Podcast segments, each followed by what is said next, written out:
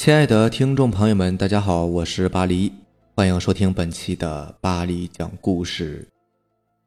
咱们本期要分享的第一篇故事名字叫做《死而不僵》，作者印第安老斑鸠。僵尸，一个我国的特有的产物，就像是国外的丧尸一样。不过，我国的僵尸从很多年前就开始有了传说，那时间绝对要比那些外国人的正式文明。都还要久，可是为什么我们的僵尸仿佛就像是神话中的角色，而国外的僵尸，虽然现在科学水平达不到，但是病毒武器是的确可以造出那样的变异的。僵尸之所以让我着迷，是因为它看似离我们很远，但却又其实离我们很近。每家都会死人，而传说中的僵尸呢，便是人死之后死而不僵形成的。他们吸食人血，还有着很多的分类，还可以进化。我仔细用伪科学的方法辩证了一下：尸体死后新陈代谢停止，于是尸体便会腐败；而如果尸体还在摄入血液，那会不会导致新陈代谢继续运作呢？另外一个，人虽然说是大脑控制的生物，可是有一个词语叫做意念、意识，这可是科学都解释不通的。假如人死之后还有这强大的意念和意识驱使他再次站起来，这有可能吗？当然，这些都是伪科学，我不能证明，但是能反驳。我需要的是一个确切的证据来证明那个东西的确是存在的。于是我收拾好了衣服，订了机票，来到了传说中的僵尸聚集地湘西。离开机场，进了一家酒店，订好了一个房间。我一个人坐在房间里玩起了电脑，电脑里面是一些影像资料，也是我很好奇的资料。为什么欧洲的吸血鬼和中国的僵尸一样，都是靠吸食人血的，而美国的丧尸呢，又是靠吃人肉的？这些苗头都是指向了人类。难道生者和死者之间就不能共荣吗？时间一点一点的过去了，我慢慢的感觉到有些疲惫。长时间的对着电脑，我感觉我的眼睛都快变成死鱼眼了。我看了看屏幕右下角的时间，现在已经是深夜的两点钟了。我想了想，还是爬上了床，毕竟身体比什么都重要。脱完衣服躺在床上，看着天花板。虽说我现在很疲惫，但是我还是觉得睡不着。我天生就有认床的毛病，这越睡脑袋越清醒，只能是直勾勾的看着天花板，分散自己的注意力，这样就能不知不觉的睡着了。时间不知道过了多久，朦朦胧胧中，我感觉自己的眼睛都快要睁不开了。不知为何，我很不想闭上眼睛，而是努力的想要把它睁开。可是我失败了，我还是进入了梦乡。在梦里，我来到了一个未知的地方，这里四周都是黑漆漆的，还有着各种我不认识的植物。隐约中，我感觉到了一丝不对劲儿，这里好像是一些电影取景的地方。看着这样子的环境，我不由得想起了林大叔演的僵尸片里面的环境，简直和这里一模一样啊！我下意识的向前迈了两步，突然我的脚底伸出来好几只手，说时迟那时快，我一个蹬腿跳就越过了这些手掌。然而我没有想到的是，我刚刚落地，那里又伸出来几只手，将我的脚紧紧的给抓住了。我知道这是一个梦，但是我更明白一点，在梦里。绝对不能死。每个人做梦的时候遇到危险的情况，大脑便会马上让你醒过来，或者是让你身中数枪并没有中枪的感觉。但是有一点大家都知道，那就是没有任何还活着的人是在梦里被杀死了的。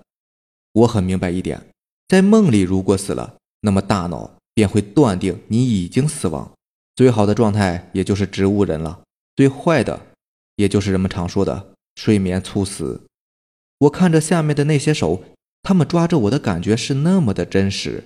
我想要挣扎，可是这就像是我真实的身体一样，挣扎中还会传来疼痛感。最后我放弃了挣扎，这七八只手同时抓住我的脚，我怎么挣扎也不可能挣扎开的。我只能是一边看着四周，一边不断的心里暗示自己赶快醒过来。突然，我看见前面不远处有一个黑影，这个黑影速度极快。一眨眼就快要到我面前了，距离很近的时候，我能够看清楚他的脸。他穿着古代死者穿着的寿衣，浑身冒着黑气，两颗尖锐的虎牙从嘴里边伸出来，一条条抖动着的青筋爆了出来，甚至能够看到青筋里面正在蠕动的黑色的凝固的血液。这就是僵尸吗？虽然不太像电视里的，但是这个形象也能给九分了。我看的有些出神，根本没有注意这个东西已经出现在了我的面前。当我回过神来的时候，他的牙已经向我伸了过来。我下意识的一掌打在他的下巴上，还好我是练过的。正当我疑惑那个僵尸为什么这么弱的时候，如同山峦撞击般的感觉传到了我的腹部，是他的爪子。一瞬间，我倒飞了出去。这一击要是在现实中，我肯定已经没有命了。我躺在地上喘着粗气，想要站起来，然而我的身体却是丝毫的不能动弹。我的脊椎被打断了。想到这儿，我心中泛起了恐惧。这梦实在是太真实了，看来我真的是要死在这梦里了。等明天被人发现的时候，已经猝死在了床上。过了一会儿，这僵尸又出现了，面对面的看着我。我能看到他脸上的毛孔，因为我迷恋这些东西，所以我并不觉得它恐怖。不过这东西似乎并没有在攻击我，而是转过身。直接离开了。难道是老天在帮我？这东西不想杀了我？我开始庆幸没死就行。梦里不管受了多大的伤害，只要醒过来就行了。梦里除了死亡，其他的一切都不会带到现实中。我现在只要等着醒过来就可以了。一眨眼的时间过去，我慢慢的睁开了眼睛，看着四周的环境。这里是宾馆，看来我是真的醒过来了。我坐起来准备下床，可是我却感觉有一丝不对劲儿。我的胸口，我把衣服拉开一看，我的胸口还留着一个血手印。我愣了一下，转过了身，我还躺在床上。与此同时，一个黑影急速的冲到我面前，尖锐的牙齿一口咬在了我的身上。我感觉自己正在一点一点的被吸干。这时候，我似乎明白了，僵尸。其实并不是吸血鬼，他们是清道夫，他们吸食的是一些人的意念和意识，比如我这种睡眠猝死之人。下面这个故事名字叫做《午夜杀生》，作者草炼根。王三水的老爹是一个杀猪匠，靠着杀猪过日子。虽然老爹对王三水很好，可是王三水却很害怕老爹。他感觉一接近老爹，就会感觉到非常的难受，汗毛倒竖，好像天生就畏惧老爹一样。其实不光王三水害怕他老爹，很多人都害怕的。街头算卦的李瞎子说，他老爹天生带着一股子煞气，又是个杀猪的，后天积累的煞气就越来越多，所以很多人都会害怕他。在王三水小的时候。就特别的害怕他老爹，也特别的害怕他老爹手里的那把杀猪刀，寒光闪闪的木头刀柄都被鲜血染成了紫黑色，看上去就和凝固的血块一样，让人不寒而栗。一直到王三水逐渐的长大了，对老爹的畏惧也一点一点的变小了。时至今日，王三水感觉老爹非常的可怜，因为老爹杀猪卖肉，收入很是微薄，每天下来。也就挣个几十块钱，甚至在夏季的时候，猪肉卖不出去的话，还会烂在家里，赚不上钱不说，还会赔钱。为了每天都能供应新鲜的猪肉，王三水的老爹通常每天都仅睡三个小时，也就是中午眯上那么一小会儿。白天的时候，他要在肉摊上卖猪肉；晚上的时候，他要连夜杀猪，所以说非常的辛苦。王三水就是靠着老爹杀猪卖肉的钱读了大学。大学毕业之后，王三水回到了家里，准备帮着老爹搭把手。虽然没有什么前途，但是能照顾老爹，也算是尽上一份孝心了。起初他老爹是不愿意的，因为儿子是一个大学生，应该有更好的工作和前途。后来他听说现在好多的大学毕业生呢都找不到工作的，而自己的儿子。可能也是这样一类的大学生吧。与其满世界的找工作，还不如在自己的杀猪摊上帮把手。这样自己也可以天天都和儿子在一起，也是一个不错的选择。儿子回来之后，王三水的老爹就轻松了很多，因为他只要负责晚上杀猪就好了，白天的时候有儿子王三水在杀猪台上卖肉就行了。王三水是一个大学生，人长得清秀，不像他老爹这样子满脸的横肉，所以很多的顾客都来他的小摊上买猪肉，而且儿子算账的速度又快又准确，这无疑让杀猪摊的生意越来越好。这也是王三水老爹最乐于看到的事情。这天，王三水很快的将一头猪的猪肉全部卖完了，早早的回到家里休息。当他睡到半夜的时候，就有些睡不着了，感觉心里面挺憋闷的，他自己都不知道是什么原因，反正也睡不着，不如去帮老爹打打下手吧。这种想法在王三水小的时候是万万不敢产生的，因为他害怕血腥的味道。更害怕杀猪这样的场面，但是现在王三水不害怕了。他毕竟也卖了一段时间的猪肉，对于血腥的场面已经有了一定的抵抗性，所以他产生了这种想法，想要去帮帮老爹打打下手，让老爹也轻松一番。当王三水走进老爹的杀猪工作室门前的时候，就闻到了一股刺鼻的血腥味。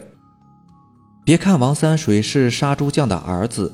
他老爹的这个杀猪工作室，他还真的没有进来过。小的时候他就最怕这个地方。他推开了门，向着杀猪工作室里面走了进去。刚一进去，他就看见老爹正在磨那把雪亮的杀猪刀，蹭蹭，声音很是尖锐，也很刺耳，让王三水感觉到耳膜都疼。呃，老爹，有什么我可以帮忙的吗？王三水对着老爹问道。让王三水奇怪的是，老爹就好像没有听见他说话一样，头也不抬，在那儿自顾自地磨刀子。王三水虽然心中疑惑，但还是没有多说什么。或许这是杀猪这一行的讲究，也说不定。王三水站在门口，静静地观察老爹的一举一动。很快，他老爹从头上拔下了一根头发，垂在刀子上试了试，感觉刀子已经磨好了之后，提着刀子。走到了那四个蹄子都被捆着的肥猪面前，对着肥猪笑了笑。老爹的笑容让王三水感觉到非常的恐惧，也非常的诡异，让他感觉到这个笑容很阴暗，像是在对猪笑，也像是在对着他笑。那头肥猪仿佛已经知道自己即将死亡了一样，发出吱吱的怪叫，像是在求饶，也像是在呼救。王三水本不想看见这样的场面，但是现在他已经到了这里，已经选择和老爹一起经营这个杀猪摊，那他就得必须看这一关，迟早都是要过的。想通了之后，王三水紧紧地攥着拳头，眼睛也大大的睁开着，强迫自己接受这一切。当王三水准备好这一切之后，王三水的老爹也动手了。王三水的老爹。好像并不想那么快的将猪杀死，他用着那把雪亮的杀猪刀在猪头上蹭了两下，脸上还露出了阴险的笑容。王三水在这一刻感觉他老爹很陌生。以前的时候，老爹虽然看上去很凶恶，却绝对不会露出这样阴险的笑容，这让王三水感到非常的疑惑。那头猪又开始叫了起来，声音非常的急促，而且。这头猪在叫的时候，眼睛是盯着王三水的。虽然王三水听不懂猪想说些什么，可他仿佛从猪的眼神之中看到了一种祈求。这种祈求不是在向他呼救，倒像是祈求他快点逃跑一样。怎么会这样？我怎么会产生这种感觉呢？王三水的心中疑惑了起来，也不知道为什么会产生这样的感觉。他只是知道。现在很同情这头猪，看到这头猪的目光，他就感觉有些不忍；看到那雪亮的杀猪刀即将插进猪的脖子里，他就会产生一种莫名其妙的心痛。王三水的心里七上八下的，非常的忐忑。他狠狠地打了自己一个耳光，想要将自己的状态调整过来。然而，这个耳光打完之后，王三水感觉自己脑袋顿时清醒了过去。他抬头望去。发现眼前所有的一切都变了，案板上被绑着的不是猪，而是他的老爹。而原本举着杀猪刀的老爹呢，也不再是他老爹，而变成了一头大肥猪。现在王三水终于明白了，这是一头猪妖啊！刀子已经举起来了，王三水顾不了那么多，他以自己最快的速度，向着举起杀猪刀的肥猪冲了过去，将那头肥猪撞翻了个跟头。杀猪刀已经被撞得脱手而出，正好落在王三水老爹的嘴边。王老爹用嘴叼着刀柄，将绑在手脚上的绳子割开。手里拿着杀猪刀的王老爹威风凛凛，煞气慑人，手起刀落就向着那头猪妖砍去。从此以后，王老爹将杀猪摊转卖了，再也不杀猪了。那笔钱也被王三水拿去做生意了，父子两人全都转了行。好了，这就是咱们今天晚上要分享的故事啦。如果喜欢咱们的节目呢，就点个订阅吧，而且也希望能够把咱们的节目分享给你更多的小伙伴。另外，如果你也有比较精彩的故事想分享给大家的话，可以给我私信留言，或者是加我的 QQ 微信四五七五幺七五二九四五七五幺七五二九。好了，那让咱们下期见吧，拜拜，晚安。